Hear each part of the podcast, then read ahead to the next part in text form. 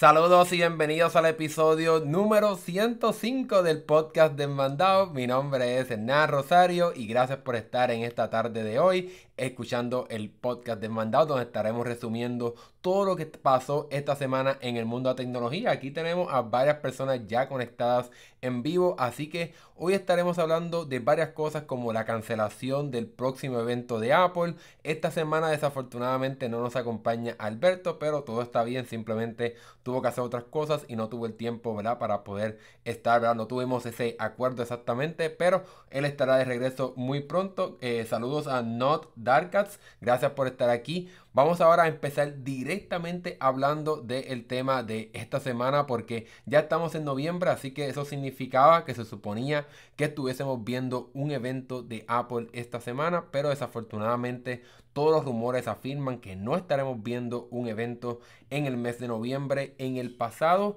teníamos usualmente un evento en el cual se anunciaban las próximas computadoras de Apple.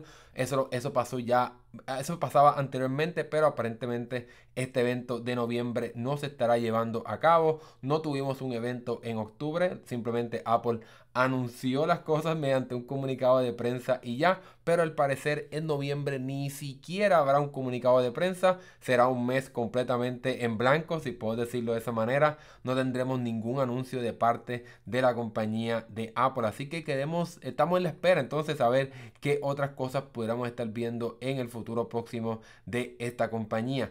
Ahora bien, eso no significa que no hay próximos productos, ¿verdad? Que vengan muy pronto por ahí, sino que es que no estaremos viendo eh, un anuncio en este mes de noviembre.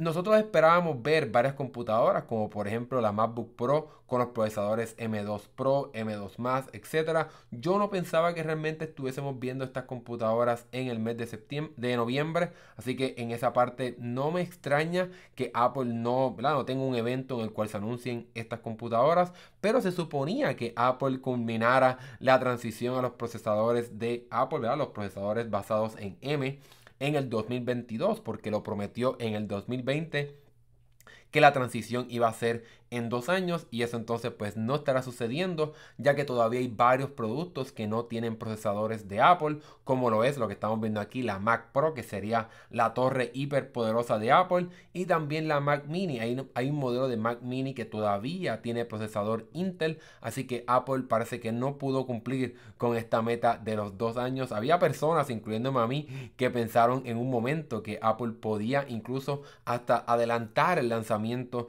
de estos computadoras y cambiar completamente a Intel, pero parece que la compañía va a tener que esperar un poco más. Todo indica que, estaremos, tendremos que esperar por lo menos hasta primavera del 2023, donde entonces Apple estará anunciando este, este grupo de computadoras que todavía falta por ver. Se había especulado que también pudiéramos haber visto una Mac Mini con por lo menos un procesador M2 al menos, aunque obviamente muchas personas también les gustaría que hubiese una opción con M2 Pro o M2 Max, aunque eso está un poco más complicado porque ya existe la Mac Studio, pero esa era una de las cosas que la gente estaba pidiendo, que hubiese una Mac Mini un poco más poderosa. Y obviamente pues también en primavera estaremos viendo las actualizadas porque no creo que veamos Aparte del procesador, no creo que veamos grandes cambios a la MacBook Pro. Estaremos viendo los modelos con el M2 Pro y M2 Max. Pero la parte interesante de todo esto es que como vemos aquí hay rumores de que obviamente la computadora de escritorio de Apple, la Mac Pro, estaría llegando con una versión aún más poderosa que la Ultra, que sería entonces la M2 Extreme, que entonces ya sería una computadora hiper, hiper poderosa. Aparentemente el M2 Ultra tendría 24 núcleos de CPU, 76 núcleos de GPU y entonces hasta 192 GB de RAM algo completamente absurdo, ¿verdad? En cuestión de el poder de estas computadoras de Apple con, con estos, ¿verdad? Con procesadores de la compañía. Supuestamente este M2 Extreme serían dos M2 Ultras combinados, que ya sería una vez más algo ridículo como vimos en la Mac Studio, pero ahora tendríamos aún más poder, pero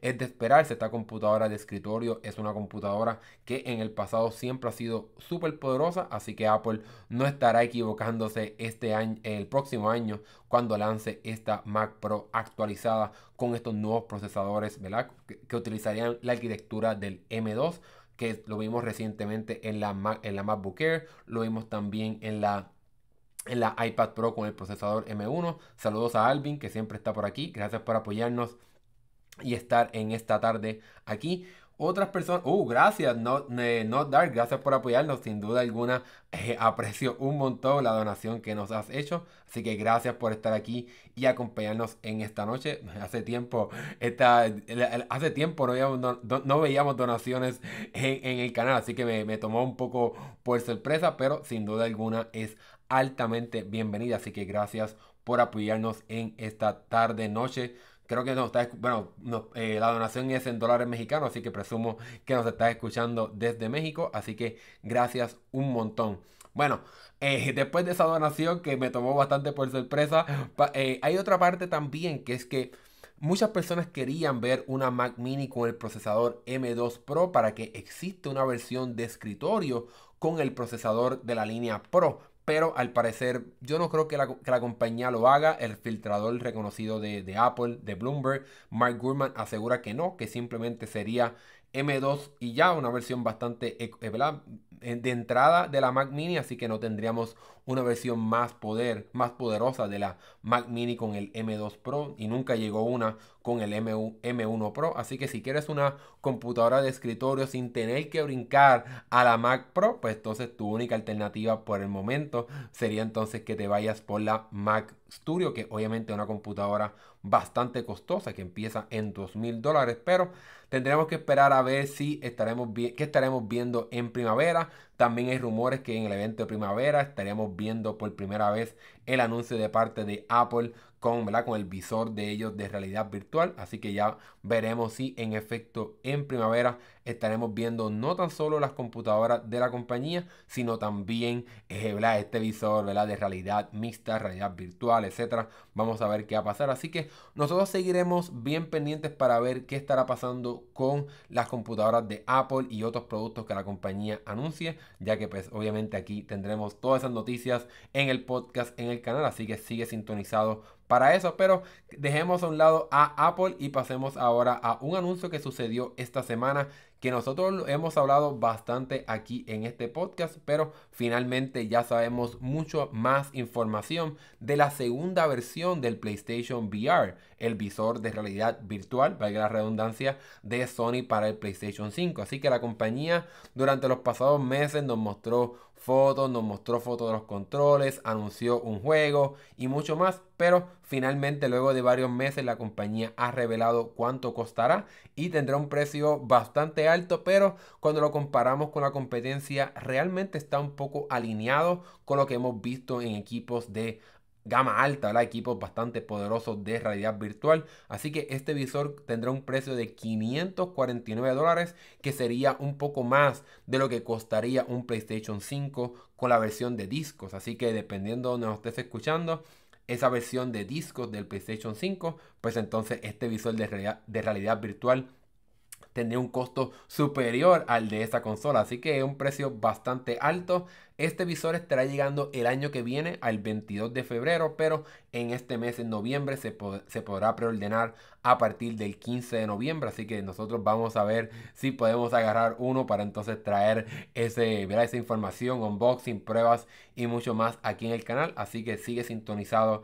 al podcast de Mandado y a los videos que publicamos en el canal. Pero Debemos recordar que a este precio de 549 dólares, obviamente debemos esperar un equipo de gama alta y bastante poderoso. Y en efecto, eso es lo que estaremos viendo. La pantalla de este visor va a ser una pantalla OLED, así que es una pantalla de extrema alta calidad y una pantalla moderna comparado con otros visores en el mercado. Así que esta pantalla también va a ser 4K HDR y permitirá actualizarse hasta 120 Hz. Así que en ese sentido estamos viendo una pantalla de alta, alta, extrema alta calidad como era de esperarse en, este precio del PlayStation VR 2.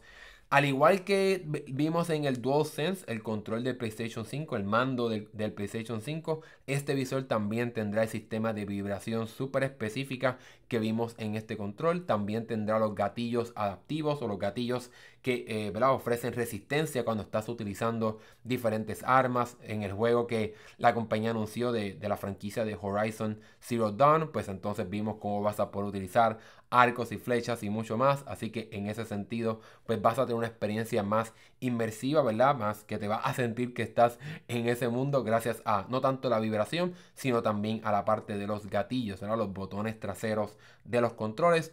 Y otra mejora sustancial comparado con el pasado modelo es que este visor del PlayStation VR 2 tendrá una conexión simplemente de un cable. Así que en el pasado tenías que conectar varios cables a una cajita que entonces se conectaba al PlayStation 4. Pues eso ha quedado en el pasado, sino que ahora vas a poder conectar el PlayStation VR directamente con un cable a la consola y ya algo bastante fácil y sencillo. Así que en ese sentido esta oferta del PlayStation VR 2 es una un poco mejorada y preparada para el futuro de la compañía y, ofrecer una experiencia de realidad virtual mucho más futurística y, preparada para el 2022 2023 en adelante. Déjenme saber qué ustedes piensan de este PlayStation VR 2. Está muy caro, vale la pena, se lo piensan comprar, está demasiado de caro. Es, un poco ridículo que cueste más que el, que el PlayStation 5, pero si lo comparamos con lo que hay en el mercado, por ejemplo, si lo comparamos con el Meta Quest Pro,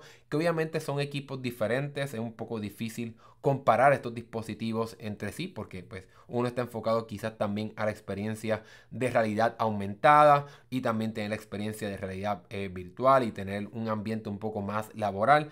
Pero cuando los comparamos, pues el Meta Quest Pro cuesta 1.600 dólares y este cuesta 500 más el PlayStation 5. Estamos hablando que unos 1.000, 1.050 dólares. O si te compras un PlayStation 5 sin disco, pues estamos hablando de 900 dólares, que es mucho menos de lo que cuesta un Meta Quest Pro. Y estoy seguro 100% que vas a tener mejores juegos en el PlayStation VR 2 porque tiene más poder, porque está utilizando el poder completo del PlayStation 5 para ofrecer los diferentes juegos y las diferentes experiencias de realidad virtual con este dispositivo. Así que en ese sentido, cuando lo comparamos con otras alternativas como la del Meta Quest Pro, pues es bastante accesible. El Meta Quest 2 eh, es un equipo bastante de entrada, o sea, un equipo que no tiene mucho poder, es prácticamente un teléfono Android con una pantalla en tu cabeza. Así que en ese sentido no se compara cuesta 400 dólares como quiera, pero son equipos bastante diferentes en cuestión de la calidad y la experiencia que te van a dar, empezando por los controles, la experiencia de los gatillos, la experiencia de audio y mucho más. Así que en ese sentido, pues aunque muchas personas lo vean un poco o bastante costoso,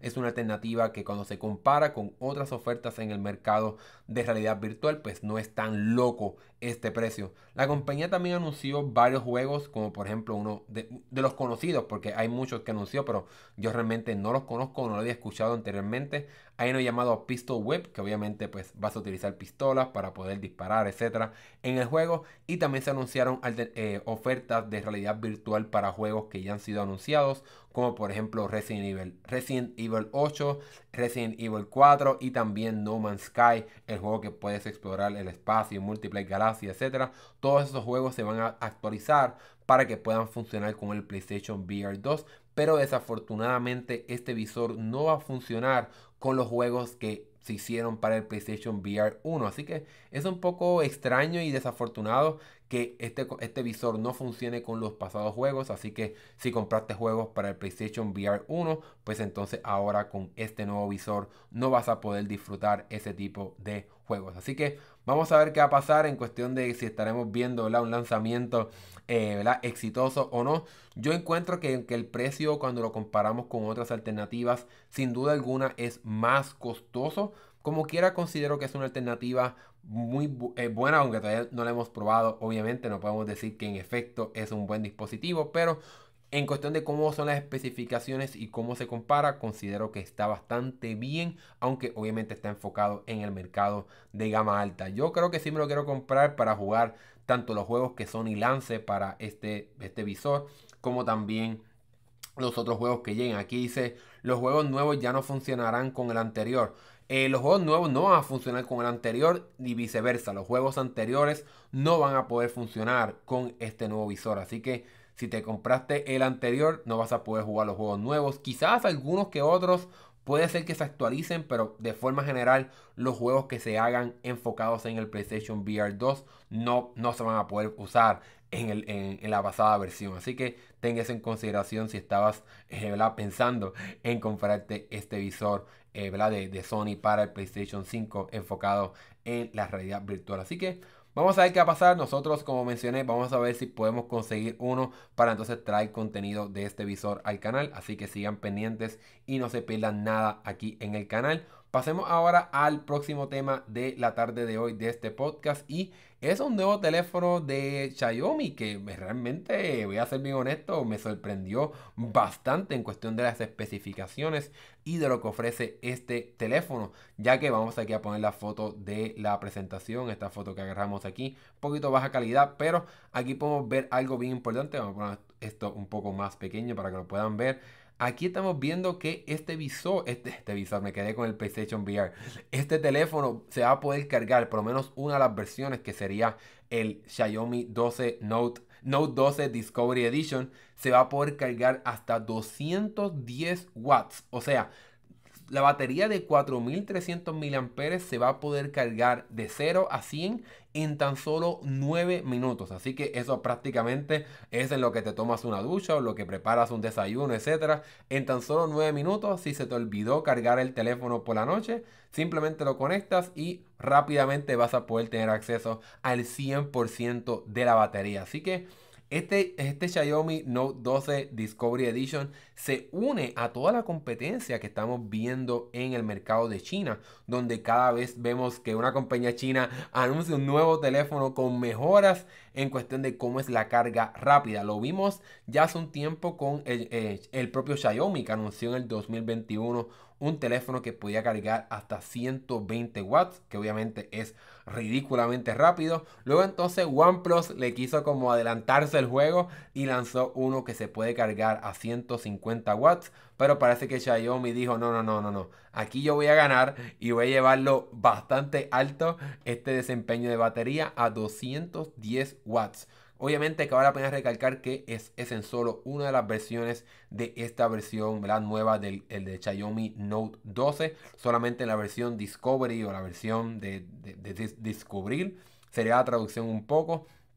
Ahora bien, otra cosa que estamos viendo en esta foto aquí de la presentación, a la izquierda, aunque yo no entiendo chino, podemos entender algo que lo dice bastante claro, y es que entonces este teléfono tendrá una cámara de 200 megapíxeles, aquí la tenemos bastante grande aquí en la foto de, de, este dispositivo. A mí lo que me parece curioso de este Xiaomi es que el fondo de pantalla se parece bastante al que Apple anunció eh, con, el cual, Apple anunció los nuevos iPhone 14 Pro y Pro Max. Así que eso es un detalle como curioso de este, de este, de este Xiaomi nuevo, ¿verdad? Que el, el, fondo de pantalla se parece bastante al de los nuevos iPhone 14 Pro. Pero aquí estamos viendo la cámara de 200 megapíxeles, aunque no encontré información exacta que nos diga eh, quién hizo esta cámara. Es muy probable que como es de 200 megapíxeles y llegó este año, yo creo que esta cámara la hizo Samsung porque Samsung eh, anunció que eh, hizo esta cámara de 200 megapíxeles y ya la hemos visto en otros dispositivos. Yo creo que hasta Motorola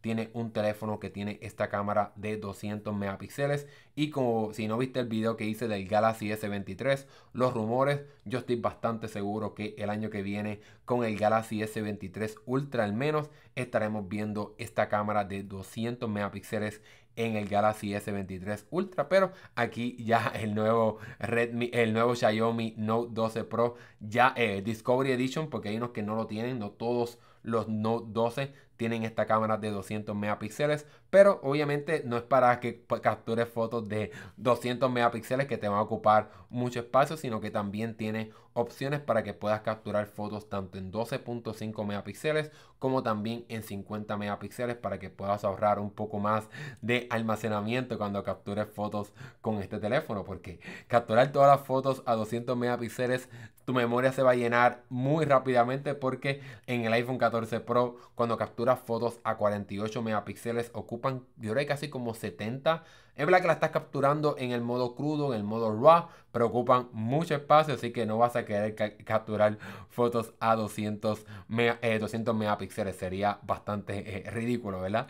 Pero además de esta cámara de 200 megapíxeles, en la parte inferior tenemos una cámara de eh, una cámara ancha de 8 de perdón, de 8 megapíxeles que entonces también pues te da una opción para que puedas capturar fotos, ¿verdad? Que se ven con este que puedes capturarla bastantes cosas sin tener que acercarte bastante. La cámara ancha es bastante eh, divertida de utilizar. Si, si, tienes un teléfono con ella, eh, puedes capturar fotos muy interesantes. Y entonces la parte tonta, en mi opinión, que yo creo que esto lo hacen los fabricantes chinos simplemente para poder llenar la parte trasera de sus dispositivos, es que tiene una cámara eh, macro de 2 megapíxeles. Por favor, una cámara de 2 megapíxeles en el 2022 es completamente ridículo, pero ¿verdad? Es una alternativa para que puedas capturar estas fotos y ya, o sea, no, no vas a esperar una calidad extrema.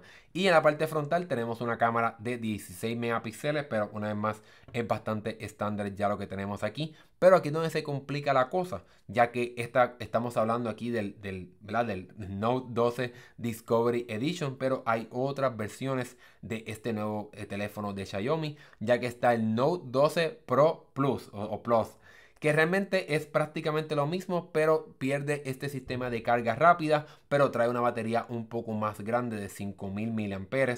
Así que la versión Discovery tiene una, tiene una, batería de 4300 que cuando lo comparamos con lo que hay en la competencia y la pantalla grande que tiene de 6.67 pulgadas, pues es bastante pequeña, pero obviamente al tener el sistema de carga ultra rápida, pues es una alternativa bastante buena para que puedas cargar la batería rápidamente, valga la redundancia, a pesar de que es pequeña cuando la comparamos con otros dispositivos en el mercado.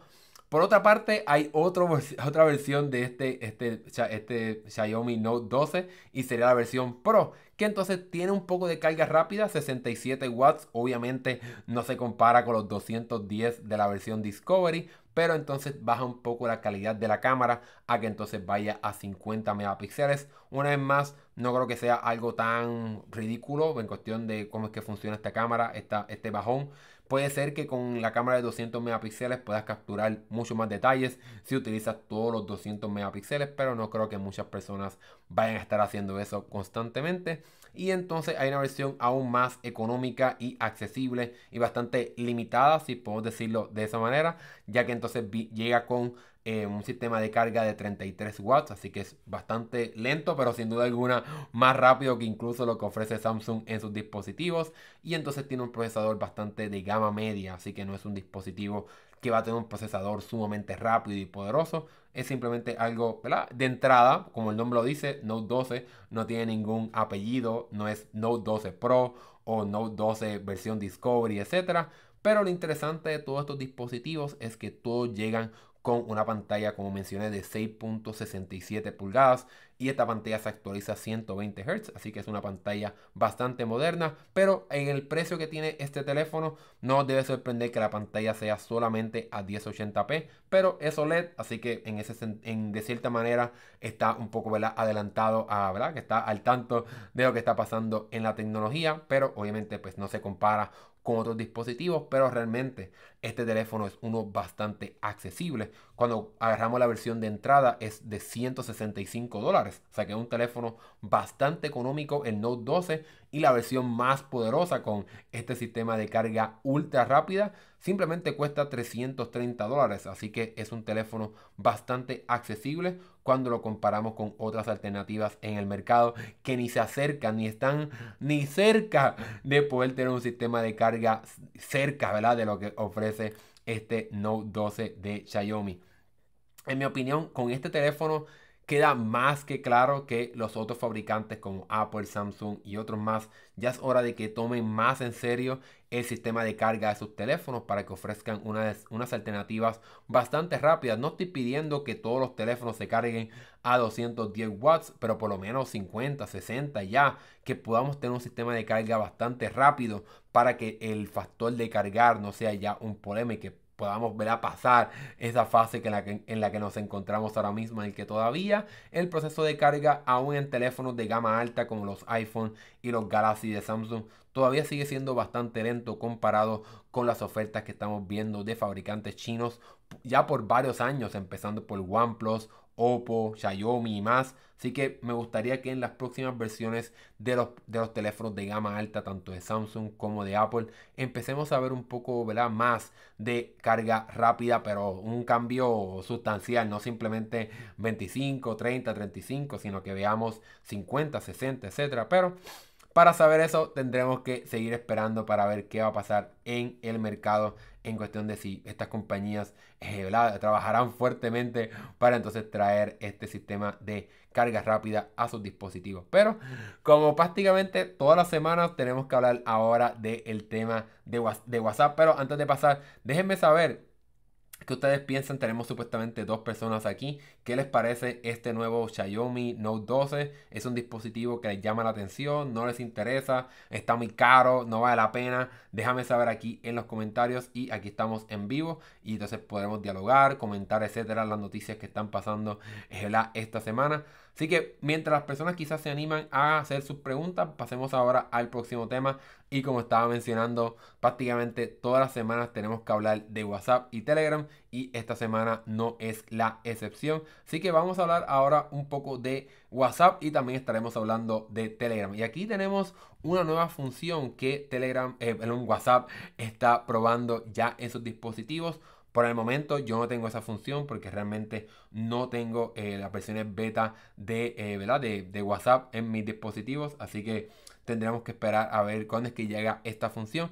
Y si pueden ver un poco, vemos que hay un botón que hay un texto que dice edited o editado en inglés. Así que WhatsApp finalmente estará trayendo la función de poder editar mensajes, así como ya Apple lo recibió hace poco con su, sistema de mensajería iMessage.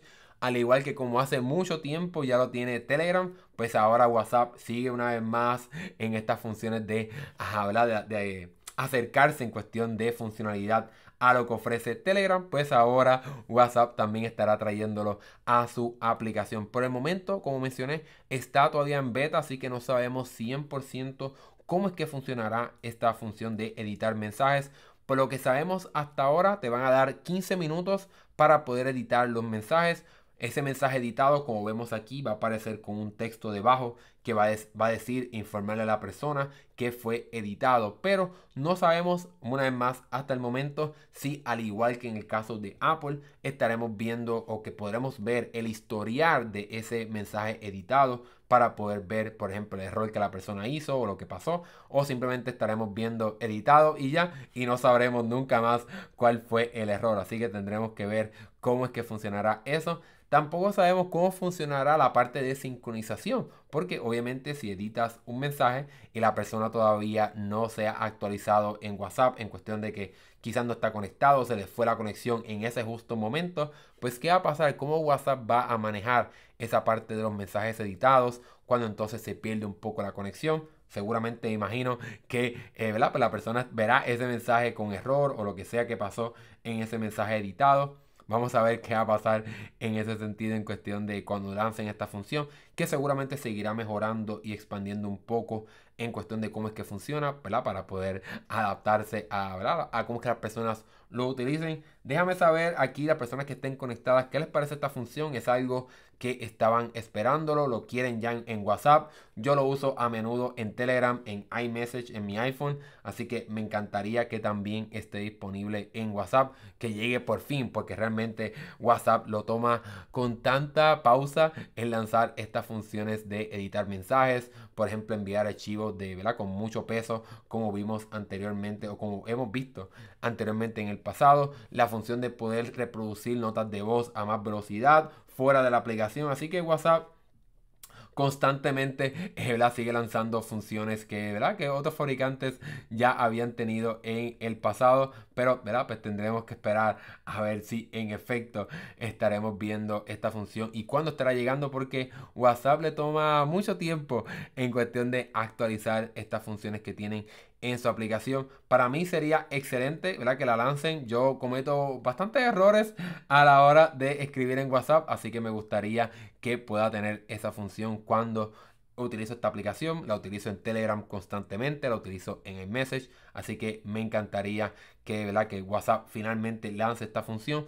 Nosotros seguiremos bien pendientes para ver cuándo finalmente es que WhatsApp estará lanzando esta función. Me imagino que tomará quizás algunas semanas, quizás hasta más de un mes. Ya veremos, ¿verdad? Porque WhatsApp a veces es un poquito lento en actualizar y lanzar todas estas nuevas funciones, ¿verdad? Que empiezan como beta y luego entonces llegan de forma oficial a la aplicación. Así que esto es lo más reciente que está pasando con WhatsApp en cuestión de las próximas funciones que estarán llegando a la aplicación. Déjame saber aquí en los comentarios qué, piensas de esta función. ¿Es algo que estabas esperando? ¿Te gustaría ver? Déjamelo saber acá abajo. Y ahora que hemos terminado esta parte de WhatsApp, voy aquí a los comentarios. Eh, tenemos a Héctor Rolón que, ¿verdad? que nos dice que los fabricantes todos se deben montar en la verdadera carga rápida. Y estoy, constante, estoy contigo. Yo creo que ya es hora de que veamos más fabricantes adoptar un sistema de carga bastante rápido, que sea sustancialmente rápido. Aquí dice que eh, Not, Dark, Cats nos dice que interesante que sucedió de Apple, aunque la carga se me hace muy interesante. Pues a mí me gustan mucho, obviamente, los equipos de Apple, pero en cuestión de la carga rápida se ha quedado bastante atrás comparado con la competencia. También Not Darkcast nos dice, la carga rápida la implementan pero sin degradar la batería. Claro, obviamente ese es el problema. Muchos de los fabricantes como por ejemplo Apple y Samsung se tardan en lanzar estas funciones de carga súper rápida porque tienen que velar por la parte de que no se degrade la batería ellos producen equipos a más volumen comparado con otros fabricantes. Así que tienen que tomar las cosas un poco con calma y con un poco de más cuidado porque producen equipos con más volumen y es un poco más difícil garantizar la calidad de estas baterías y de estos sistemas de carga cuando entonces está haciendo teléfonos con tanto volumen como lo hace Apple y Samsung. Así que por eso es que realmente yo creo que estas compañías no han traído sistemas de carga sumamente rápidas a sus dispositivos, pero yo creo que ya hora de que eso suceda. Están tomándolo muy lento y ya yo me estoy desesperando un poco. Quiero que ya veamos ese, ese sentido de una cámara, eh, de un, de un sistema de carga bastante rápido, ya hora. Pero tendremos que esperar, tendremos que esperar. Bueno, Pasemos ahora, les mencioné que íbamos a hablar de eh, Telegram, de WhatsApp y Telegram, pero la parte de Telegram es un poco diferente. No estamos hablando aquí de nuevas funciones ni nada por el estilo, sino vamos a hablar un poco sobre el debate que está pasando entre Telegram y Apple, porque parece que Telegram le quiere hacer el mismo fronte, la misma pelea que vimos en el 2020 entre Apple y Epic Games con esto del App Store y cómo es que funciona la tienda de aplicaciones, la tarifa que los desarrolladores tienen que pagar, pues ahora Telegram es la más reciente víctima, si podemos decirlo de esa manera, de cómo es que Apple opera su tienda de aplicaciones y el sistema de las tarifas, ya que la compañía quería lanzar una función en los dispositivos de Apple para que las personas que tienen canales, por ejemplo, populares y quieren entonces hacer una publicación y que sea una publicación de pago, que las personas tengan que pagar para poder ver esa publicación. Pues Telegram, cuando lanzó esa función, pues obviamente Apple le dijo que la pueden lanzar, pero cada compra que se haga dentro de la aplicación tiene que pagar una tarifa entre un 15 a 30%, pero como Telegram es una compañía bastante grande, estoy bastante seguro que no es un 15%, es un 30% de cada compra y eso sin duda alguna es una cantidad muy grande, tanto para Telegram como también para las personas o los usuarios que se beneficiarían de esta función de poder vender publicaciones de pago que tienes que pagar para poder entrar y verlas que es una, puede ser una alternativa para poder generar dinero para estas personas que tienen estos canales populares, por ejemplo, o comunidades. Pues esa función no estará llegando a los dispositivos de Apple porque obviamente Telegram no puede hacer ese, ese, ese pago, ¿verdad? De, de 30% por cada transacción. Así como, ¿verdad? Pues Epic Game tampoco quiso hacerlo con su juego de Fortnite. Así que estos, esta función de de, publicaciones de pago no estará llegando a los equipos de Apple, no se estará anunciando. Y aquí quiero leer lo que, lo que el, el CEO, el jefe de Telegram, mencionó. Este dijo, este es solo otro ejemplo de cómo un monopolio de un billón de dólares abusa de su dominio del mercado a expensas, a expensas de millones de usuarios que están tratando de monetizar su propio contenido. Y aquí es donde él le tira bastante fuerte, dice, Espero que los reguladores de la Unión Europea, la India y otros lugares comiencen a tomar medidas antes de que Apple destruya, mira la palabra que utiliza, destruya más sueños y aplaste a más empresarios con un impuesto que sea que es más alto que el IVA, por ejemplo, en otros gobiernos o el IBU en Puerto Rico o los impuestos que se colocan a los diferentes sistemas de compra. Y en efecto, esta es la misma batalla que Epic, Games tuvo en el 2020 con Apple, cuando entonces remueve el juego de Fortnite, porque ah, Epic Games no quería pagarle 30% de cada compra que se haga en el juego, y por eso es que entonces pues, Epic Games decide tirar, eh, sacar el juego de la tienda de aplicaciones de Apple. Aquí es donde entra el debate un poco complicado. Yo soy del grupo que pienso que debe haber un cambio, pero también soy del grupo que Apple creó el App Store, Apple creó el iPhone, Apple creó este mercado, así que la compañía debe recibir alguna compensación, algún porcentaje. Pero ¿hasta cuándo? O sea, ¿cuánto es el límite? ¿Es infinito? ¿Es por siempre? Etcétera. Ahí es donde está el problema. Y esa es eh, una de las razones, ¿verdad? Por la cual eh, Epic Games decidió sacar el juego de Fortnite. Porque Apple merece recibir 30% de toda la creatividad que Epic hace cuando entonces lanza, por ejemplo, nuevos skins, nuevas, el pase de batalla, etcétera, todas las cosas creativas que ellos hacen. Apple merece recibir un 30% de todas esas cosas por siempre. Es un poco complicado y entonces lo mismo pues piensa Telegram cuando entonces lanzó, ¿verdad? Este, este, este anuncio, ¿verdad? Esta cancelación de esta función. Obviamente yo soy del grupo, como mencioné, que quiero que investiguen Apple, que sea quizás alguna ley, que se regule quizás un poco, no todo. Tampoco soy del grupo que quiere que el gobierno controle cómo es que funciona una compañía privada, pero considero que algún cambio se tiene que hacer porque ahora mismo nosotros como usuarios estamos perdiendo y las personas que viven quizás o, reciben o pudieran recibir un ingreso al vender una publicación en Telegram, no pudieran hacerlo porque Apple se quedaría con mucho dinero. Y en otros aspectos también, por ejemplo, aquellos fanáticos de Fortnite, pues no tienen acceso al juego porque pues estas compañías no quieren darle tanto dinero a Apple y en otros aspectos también que son un poco, no son directamente relacionados, pero por ejemplo el hecho de que no hay una aplicación de juegos en la nube, por ejemplo de Xbox o en el momento de Stadia o de GeForce Now, sino que se tienen que utilizar a través de servicios de juegos en la nube en una página web porque es una regla de que Apple no permite que estas aplicaciones existan en la tienda de aplicaciones, el App Store. Así que vamos a ver qué va a pasar. Aquí supuestamente hay tres personas. Déjenme saber qué ustedes piensan sobre esta batalla entre Telegram y Apple. ¿Crees que eres del grupo que te gustaría que haya un poco más de flexibilidad? a la hora de utilizar estos pagos? ¿Crees que Apple opera como un monopolio y se tiene que controlar un poco o se debe regular para que opere de cierta manera y haya un poco más de competencia, porque ese es realmente el gran problema que estamos viendo aquí. Así que déjame saber aquí en los comentarios antes de pasar al último tema de la tarde de hoy en este podcast. Si no hay ninguna pregunta, etcétera, pues entonces pasemos ahora a el próximo tema que les quiero contar. es, es, algo que nosotros aquí hemos hablado anteriormente, pero ahora aparentemente pues ya estará llegando de forma oficial. Desafortunadamente, aparentemente no se anunció. Parece que aquí se equivocaron un poco los reportes, pero ¿verdad? traemos la noticia como quiera, por si acaso, ¿verdad? Pues hay algunas eh, personas eh, en el futuro pronto, pues sí se anuncia, a pesar de que supuestamente iba a ser ayer, noviembre 2, pues no se hizo realidad esa noticia, pero se había rumorado que TikTok estaría entrando de lleno al mercado de los videojuegos. Anteriormente habíamos escuchado una nueva patente de un nombre de TikTok Gaming, pero aparentemente pues eso estará llegando muy pronto a, la, a este servicio de esta aplicación de esta red social de TikTok que estará llegando esta función de videojuegos. Estos videojuegos serán juegos mayormente móviles, o sea, de formato móvil para teléfono. Era de esperarse porque si es de TikTok, estás en tu teléfono, así que estos juegos serían enfocados para el mercado de teléfonos móviles. estos juegos tendrían anuncios y obviamente así es como obviamente eh, TikTok, la compañía, generaría dinero, aunque las personas pudieran pagar por tener acceso a contenido extra o por ejemplo tener poder sacar los anuncios, etcétera. Todavía, como no se anunció, pues no sabemos exactamente cómo es que estará funcionando exactamente esta parte de poder pagar por tener acceso a estos juegos.